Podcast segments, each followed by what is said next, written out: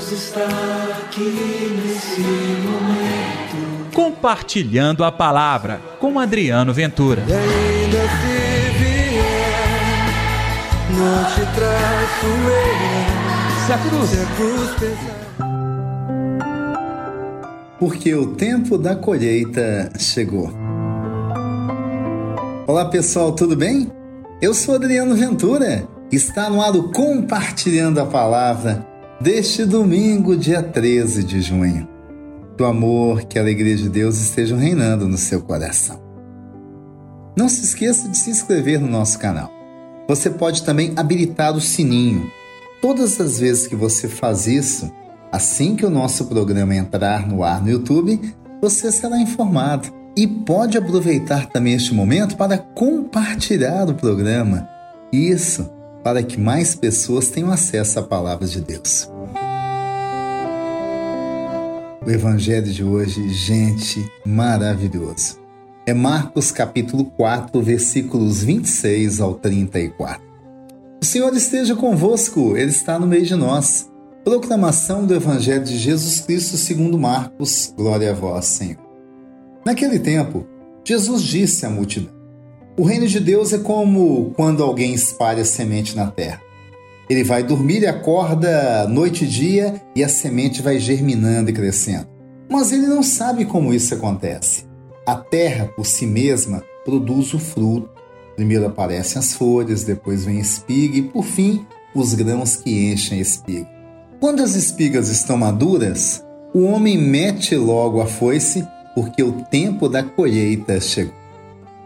Jesus continuou: Com que mais poderemos comparar o reino de Deus? Que parábola usaremos para representá-lo? O reino de Deus é como um grão de mostarda que, ao ser semeado na terra, é a menor de todas as sementes da terra. Quando é semeado, cresce e se torna maior que todas as hortaliças e estende ramos tão grandes que os pássaros do céu podem abrigar-se à sua sombra. Jesus anunciava a palavra usando muitas parábolas como estas, conforme eles podiam compreender. E só lhes falava por meio de parábolas, mas, quando estava sozinho com os discípulos, explicava tudo. Palavra da salvação, glória a vós, Senhor o reino de Deus. Nós criamos imagem romanceada do reino de Deus imaginamos literalmente um outro mundo a exemplo do nosso. Então, tudo aquilo que você tem aqui, você teria no outro mundo, ainda melhorado. Tudo aquilo que um dia você perdeu, que tiraram de você, você vai encontrar no outro mundo.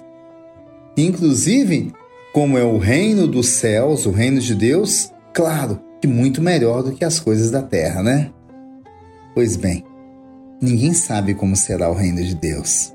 Eu não posso lhe dar essa garantia. Eu só sei de uma coisa: é um reino espiritual. E no campo da espiritualidade, praticamente tudo aquilo que nós temos nessa terra não vale nada, até porque nós não levamos nada dessa terra. Teve até reis, a exemplo dos faraós, que nas suas sepulturas, chamadas de tumbas, eles colocavam muitas coisas, ouro, suas propriedades, até mesmo levavam as pessoas, sacrificavam as pessoas como se dali eles já fossem entrar num outro mundo ainda reinando, até mais do que reinavam aqui. Não é bem assim. É o reino da espiritualidade. Por isso, as duas parábolas do reino neste domingo. A primeira semente a semente jogada na terra. Então ela cai na terra, tem um momento de solidão. Talvez em meio às outras plantas ou envolvida na terra você nem consiga ver a semente, mas ela está ali. E conforme as condições de clima, de também aproveitamento do solo, ela vai germinar. E você nem vai perceber. Primeiro, segundo Jesus, sai a folha. É assim mesmo um caulezinho e vai crescendo. Se é o milho, por exemplo, vai virar um pé bonito e logo depois vai estar cheio de espigas. No tempo certo será colheita. Assim é o reino de Deus. Ele cresce em nossa vida. Ele não aumenta com os nossos patrimônios, é diferente, não precisa de nada disso. Ele cresce na nossa espiritualidade, na nossa alma. Por isso é tão bom fazer esse processo chamado de conversão. Andar ao lado de Jesus, aprender a caminhar com Ele.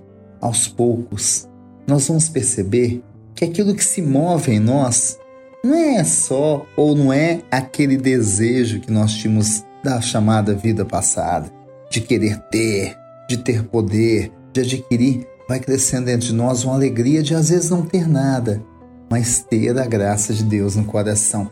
Isso é o reino de Deus. Não se esqueça, o Pai é o agricultor. É Ele quem vai colher. Então torne-se você uma árvore bonita. Torne-se você um ramo belo, um ramo profundo, enraizado em Deus. O outro exemplo, o grão de mostarda. Pequeno, ninguém consegue ver. Quase que praticamente um pó invisível aos olhos. Mas ele cresce e vira um arbusto. Chega a ser até frondoso e você reconhece de longe. Assim a graça de Deus em nossa vida.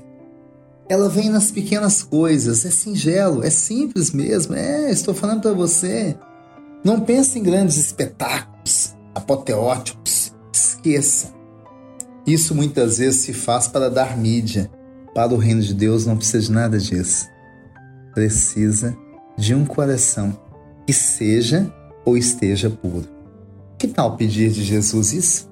Que o nosso coração esteja inclinado no coração dele para aí sim semear e tornar-se o reino de Deus aonde, Adriano? Aqui nesta terra, sim.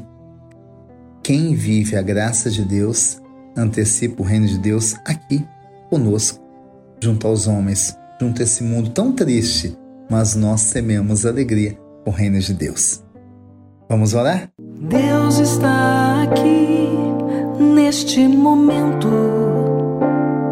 sua presença é real em meu viver. Querido Jesus, permita que a tua palavra caia em nossa vida como uma semente na terra boa, uma semente de mostarda, pequena, talvez até inútil aos olhos dos homens, mas é a sua semente. Que ela cresça, que ela frutifique que nós possamos testemunhar o teu poder em nossa vida, através de uma semente simples e pequena, o teu reino. Que a gente consiga espalhar esse reino hoje e sempre, Senhor Jesus. Em nome do Pai, do Filho e do Espírito Santo. Amém. E pela intercessão de Nossa Senhora da Piedade, padroeira das nossas Minas Gerais. Gostou do programa de hoje? Olha, mais tarde, às nove da noite, nós vamos ter a nossa live, hein? Estou te esperando será fantástica. Até lá. Deus está aqui nesse momento. Compartilhe a palavra você também. Faça parte dessa corrente do bem. E ainda se vier, não te traço eu. Se a cruz, Se a cruz pesar.